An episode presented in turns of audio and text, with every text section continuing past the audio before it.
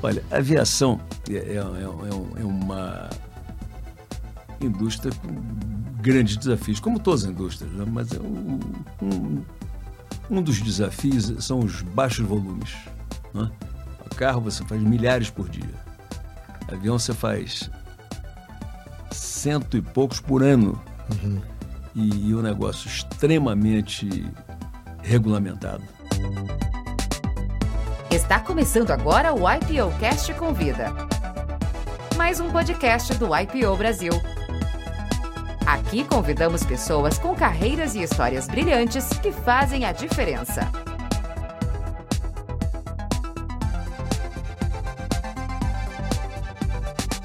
Este episódio é em parceria com o Exame e patrocinado pelo grupo Boticário, Comerc Energia e Copenhagen.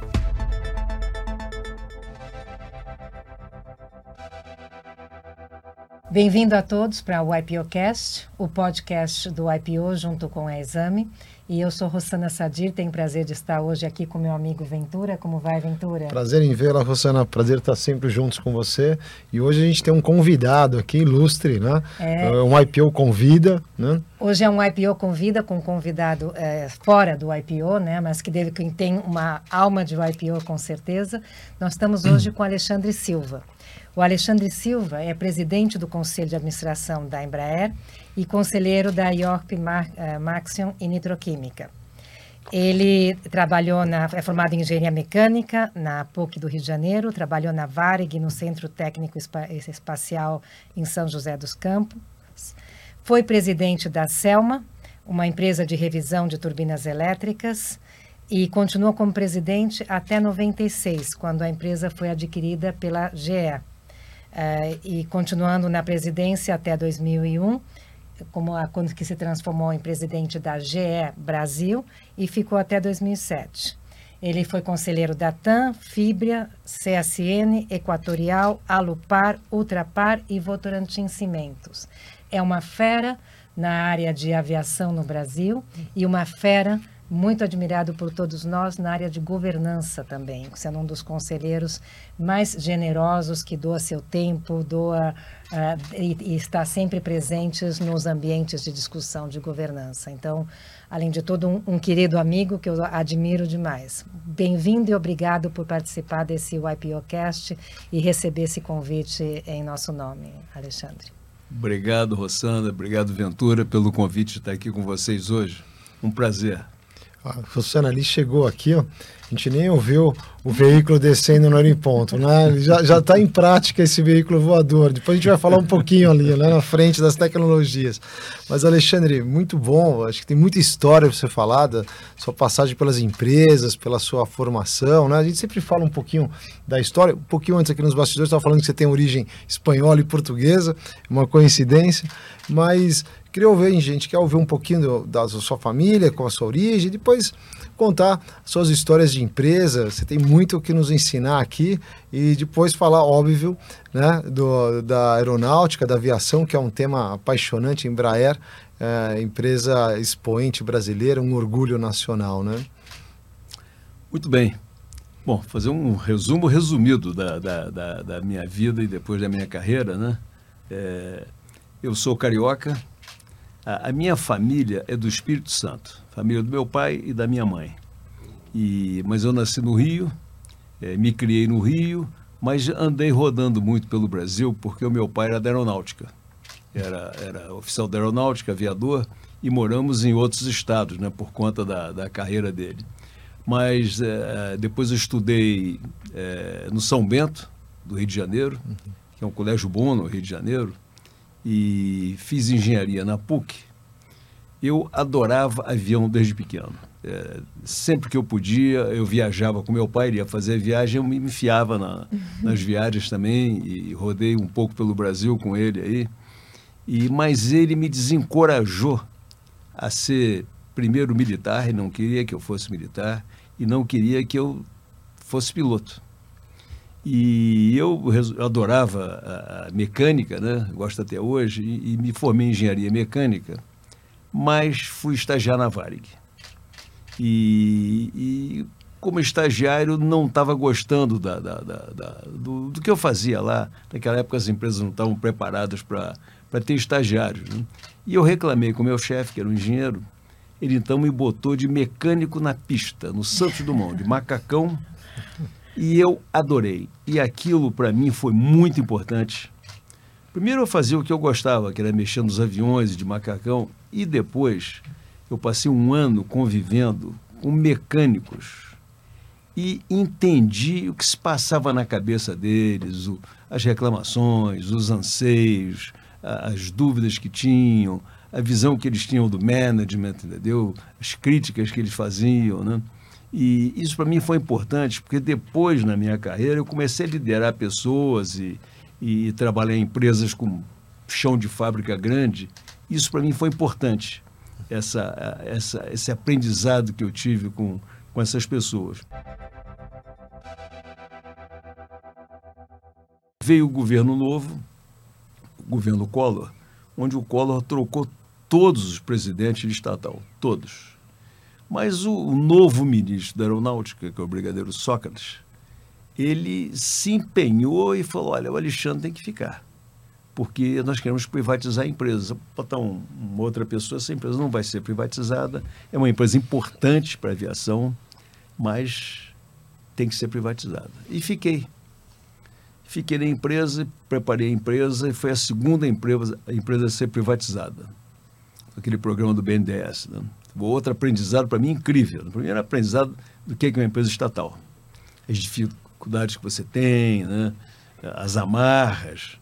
E, e, e depois o processo de due diligence que o BNDES fez, junto com outras empresas, para preparar a empresa para privatização, para mim também foi um ensinamento incrível aquilo ali. A empresa foi comprada, uma disputa no leilão. O grupo que comprou era Andrade Gutierrez, Banco Safra, Banco Boa Vista e GE. Uhum. A GE é do ramo, os outros. Investidores. Investidores, aqui, né? moedas podres naquela época, né? E, e, Muito bem. E me convidaram para ficar. E aí foi uma das encruzilhadas da minha vida. Que eu também fui conversar com meu pai, meus mentores, tudo mais e tal, as pessoas que eu tinha confiança, porque eu pensei o seguinte: poxa, me convidam para ficar, a GE tem um estoque de pessoas, de talentos né, incrível, ainda mais nessa área.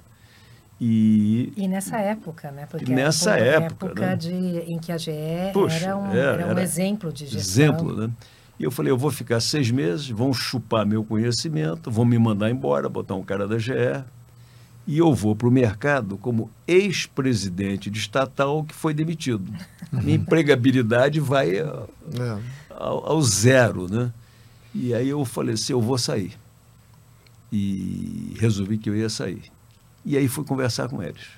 Fui conversar com o pessoal da Andrade e Banco Boa Vista. O Banco Safra ficava em São Paulo. O pessoal da Andrade e Boa Vista, esses dois. E, e fui transparente com eles, olha, estou pensando assim, assim, assim, eu quero sair. Não, você vai ficar, tudo mais e tal. Aí me fizeram uma proposta de garantia de um tempo longo, uma proposta boa, é, é, e eu resolvi correr o risco. E fiquei com eles, e, e a empresa começou a crescer, crescer. E aí começamos a crescer é, clientes da América do Sul, depois da América do México. É, e, e, a grande, uma das grandes realizações da Selma que me dá orgulho até hoje foi a Selma ter conseguido dois importantes clientes nos Estados Unidos: a FedEx e a Southwest. Uhum. Você convencer um texano, redneck, da Southwest, uma empresa doméstica americana que só voa doméstico. E, e, e com aquele patriotismo, né? Patriotismo, texano. Revisar turbina no Brasil, em Petrópolis, é impensável. Aonde mesmo? Né? Turbina de avião, impensável. Mas levamos meses para acessar o pessoal, depois meses para trazer eles aqui no Brasil. e, e, e eles depois mandaram uma turbina, mandaram outra. Pois bem, até hoje, agora já é, né? mas até hoje adoram a empresa. Um relacionamento fantástico. Muito bem, então a Selma estava indo bem. Um belo dia uh, veio um líder da GE, um cara importante, ligou para mim e falou: Olha, eu queria fazer uma reunião com, com, com seus acionistas, aí, com os meus sócios. E eu marquei o negócio, não sabia o que, que era, falou que era fazer uma visita, Selma. E aí ele veio, o pessoal da Andrade, Safra, Boa Vista, estavam lá. Ele visitou a empresa com a equipe dele, uns três ou quatro, e almoçamos. E depois do almoço sentamos para uma reunião e, e ele virou para os sócios e falou o seguinte: Olha, eu vim aqui para aumentar a nossa participação, a gente tinha 10%, aumentar a nossa participação para 40%. Porque nós queremos crescer em serviços, o, nós temos hoje uma visão clara de que os produtos vão deflacionar e os serviços vão inflacionar. Então nós queremos crescer em serviços. E a Selma é uma empresa que tem uma reputação boa, FedEx, AutoS, não sei o quê, então eu vim aqui para aumentar a participação para 40%. Mas eu mudei de ideia. Depois da visita, eu quero tudo.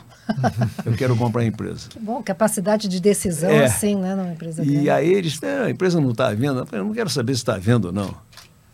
Eu vou voltar aqui daqui a duas semanas. Aí deu lá três datas para eles escolherem, escolheram uma. Eu venho, vou voltar, vou fazer uma proposta a vocês. E se vocês querem vender ou não, vocês resolvam depois. Uhum. E aí foi embora. E o, os, os outros ficaram olhando para a cara do outro, né? E aí disseram assim: olha, para mim, você vai ter que nos ajudar nesse negócio. Né? Você que entende do negócio, tá? a gente não sabe nem o valor disso aqui direito. Né?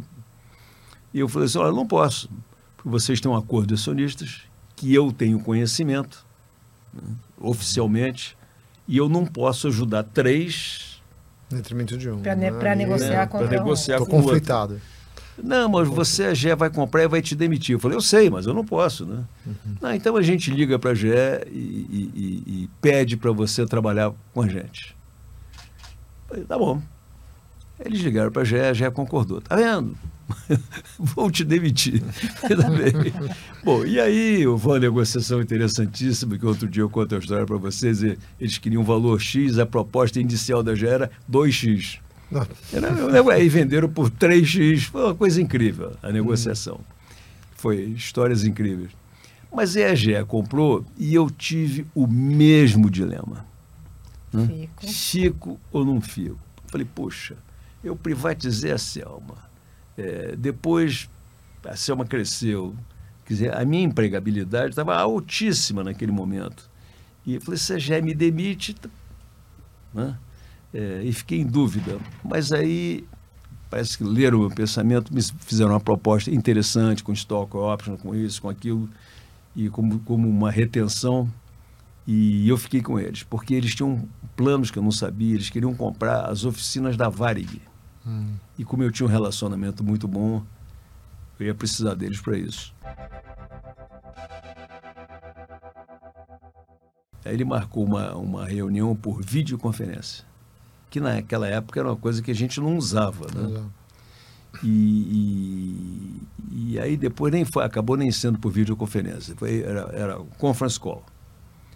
E eu fiquei apavorado, você ser entrevistado por cúpula, topo da companhia, né, por telefone, é, numa sem, língua que não é sua, sem ver seu o body outro, language, é. né, sem ver o outro, né?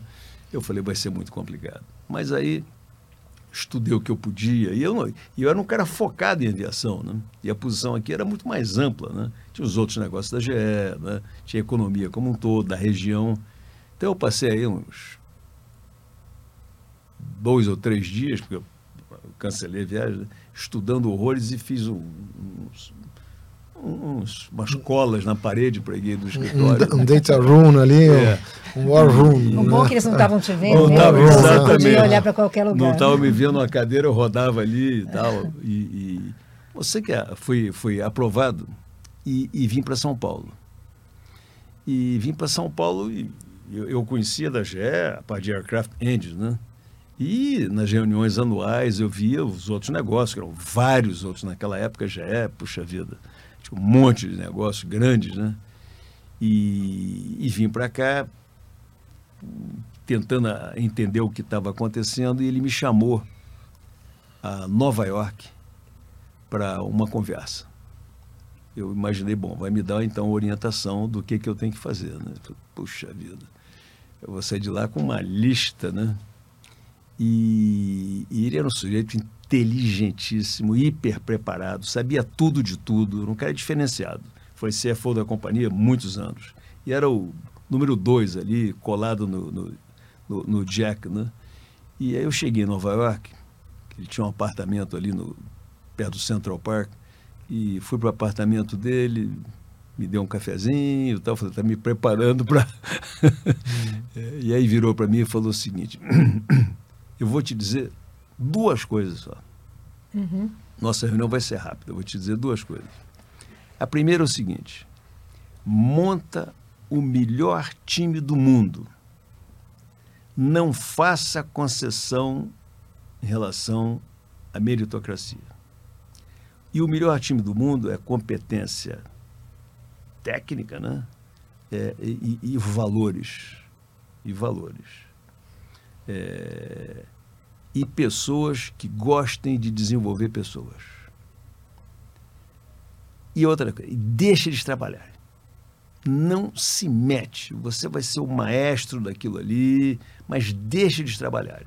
Quando alguém tiver precisando de ajuda, você vai lá, procura ajudar e tal e, e confie no seu time.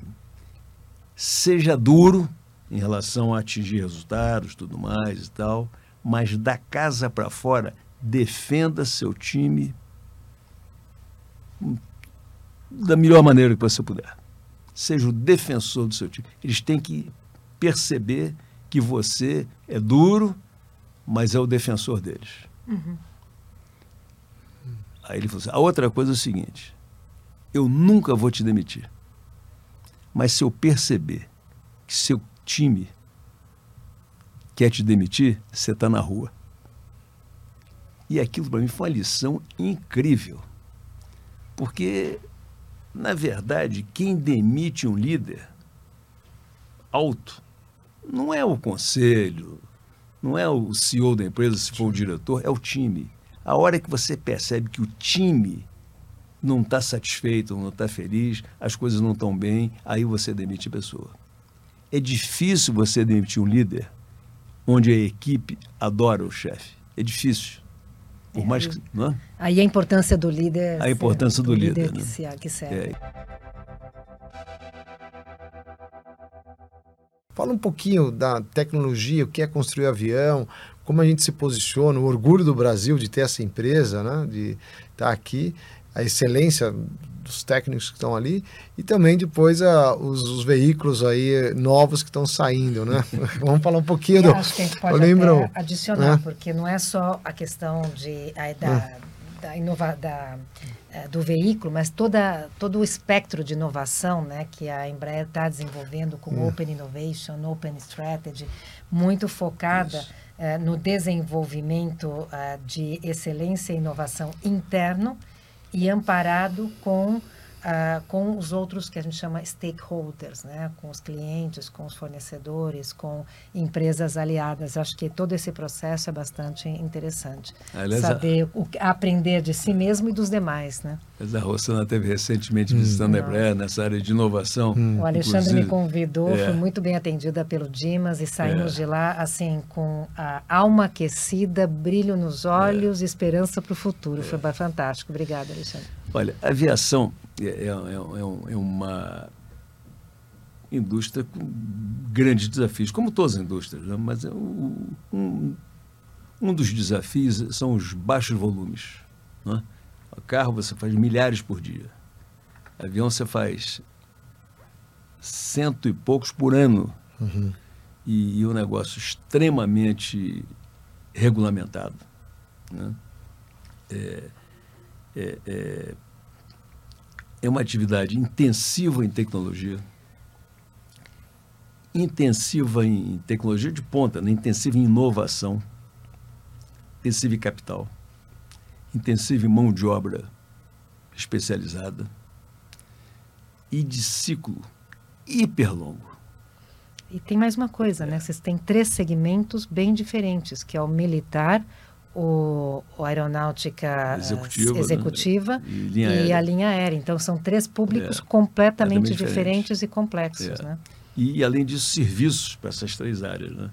E, então, é uma empresa de ciclo muito longo. Você vê o Bandeirante, avião que a gente falou aqui, de Uhum. 50 anos atrás, mas voa até hoje.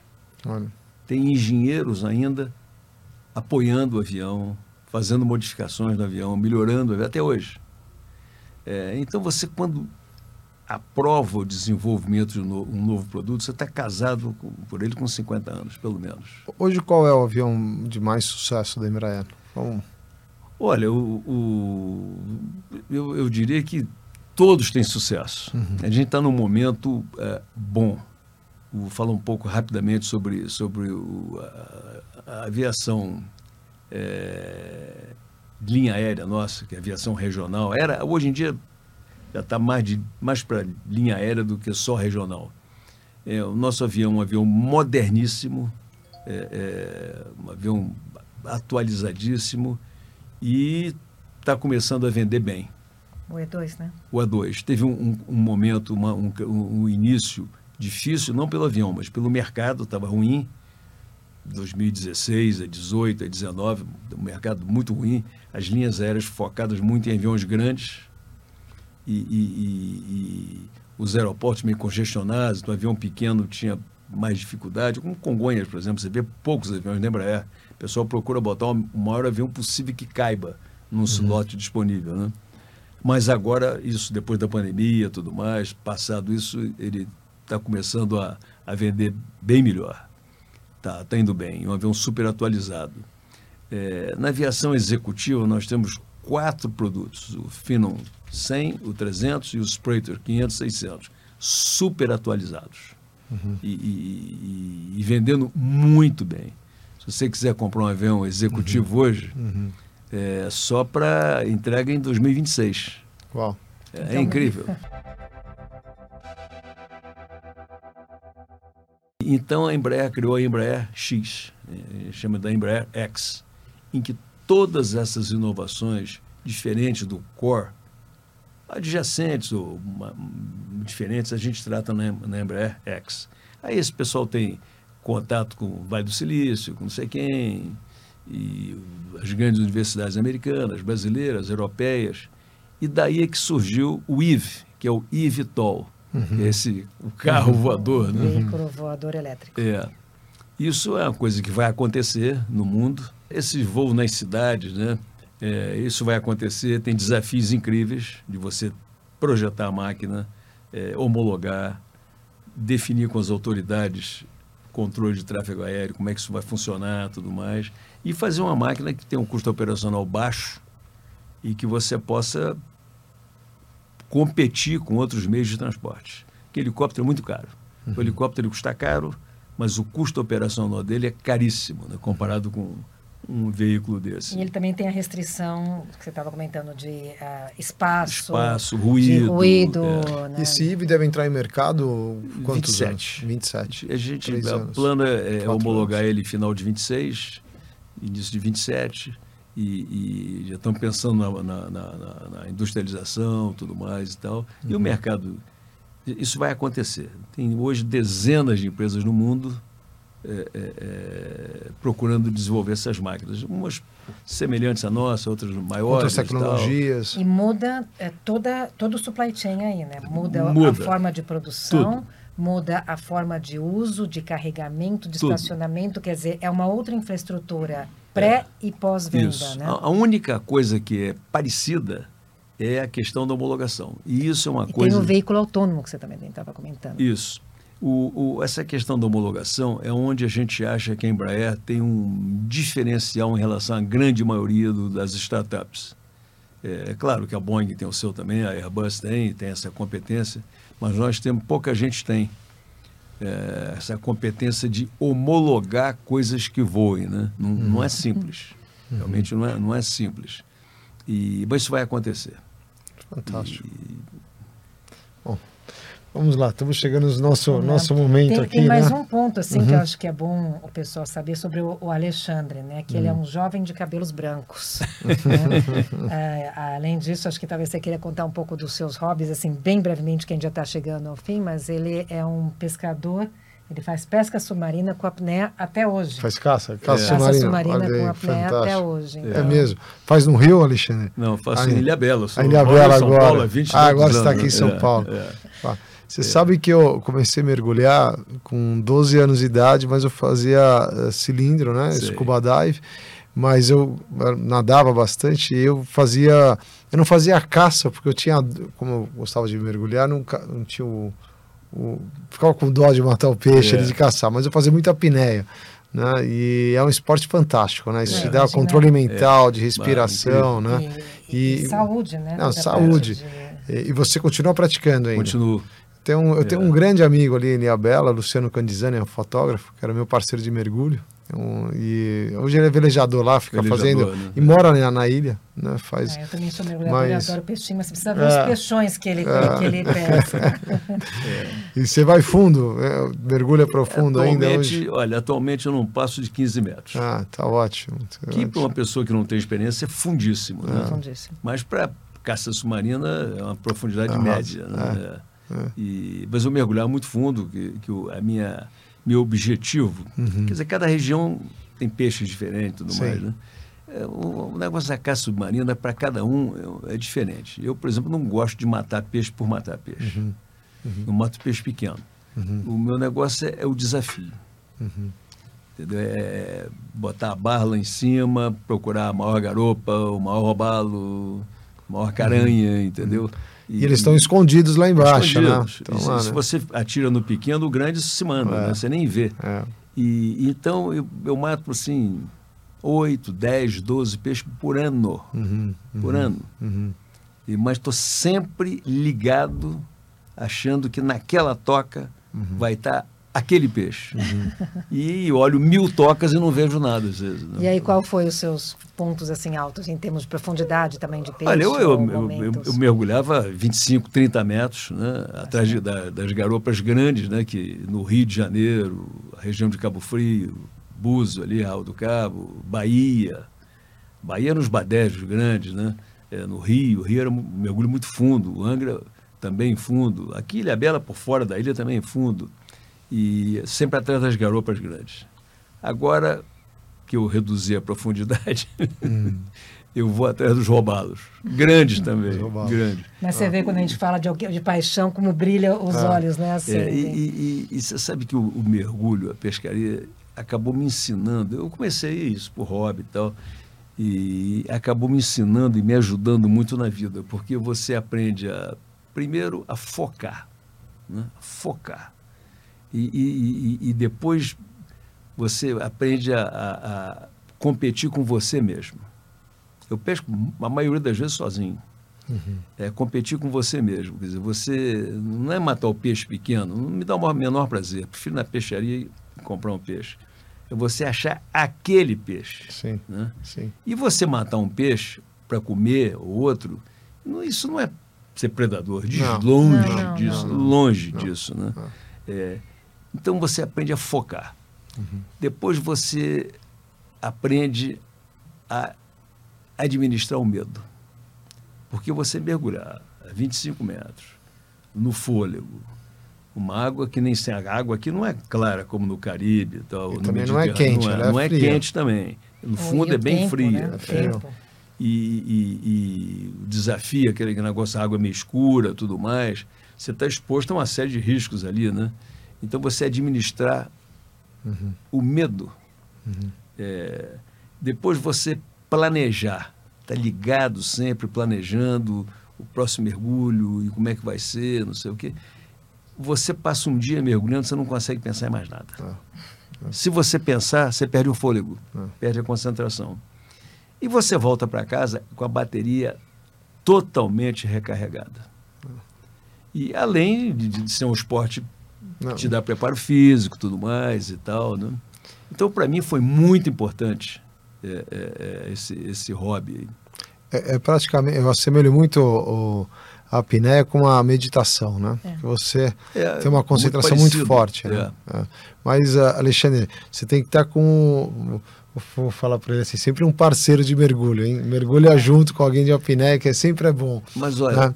eu- sabe o que, que é? O seguinte, Você não tem mais parceiro, é isso? Não, não. Vocês não estão juntos, eles não acompanham. Eles, primeiro- não, eles não querem acompanhar mais, né? Fala é, assim. é, realmente cada vez tem menos gente praticando esse É. esporte porque os peixes sumiram. Né? É. A pesca predatória no Brasil é inacreditável. É. Mas o negócio é o seguinte, é que os lugares que tem os peixes, desde a época das garopas e agora Uhum. dos roubados, eu não conto para ninguém. Sim. Eu não conto. Esse é o segredo É pessoal. meu segredo. Tá certo, Alexandre. Muito obrigada por receber esse, esse- por, por receber esse convite, poder vir aqui com a gente. E já que a gente está falando de inovação, ah, nós ah, nesse YPOcast a gente sempre dá um presente para os convidados que vêm. E, e na curadoria que é feita pelo nosso colega Duane, a gente selecionou para você esse livro que chama Inovação. Não sei se você já chegou a ler. Não? Ele é do Chris Beswick, Derek Bishop e Joe uh, Garrett, espero ter falando corretamente, e fala sobre como implementar uma cultura de inovação na sua empresa e prosperar. Na verdade, acho que você poderia estar escrevendo esse livro junto com Imagina, toda a equipe da imagina. Embraer, mas a gente sempre tem algo a, a aprender e algum insight a obter, né? Com certeza. Então, em nome nosso Não. e do IPO, a gente queria te dar esse, esse Valeu. presente. Puxa, gente, olha, Obrigado. super obrigado, hein? Não, obrigada a você por, por estar aqui com a gente, por to- co- dividir toda essa, essa experiência, essas reflexões e esse aprendizado. Prazer estar com Muito você, bom. Alexandre. Viu? Ventura, Rosana, muito obrigado pelo convite. Foi uma honra para mim Ótimo. estar aqui com vocês. Não deixe de escutar os outros episódios do IPOcast, disponível em todas as plataformas de streaming.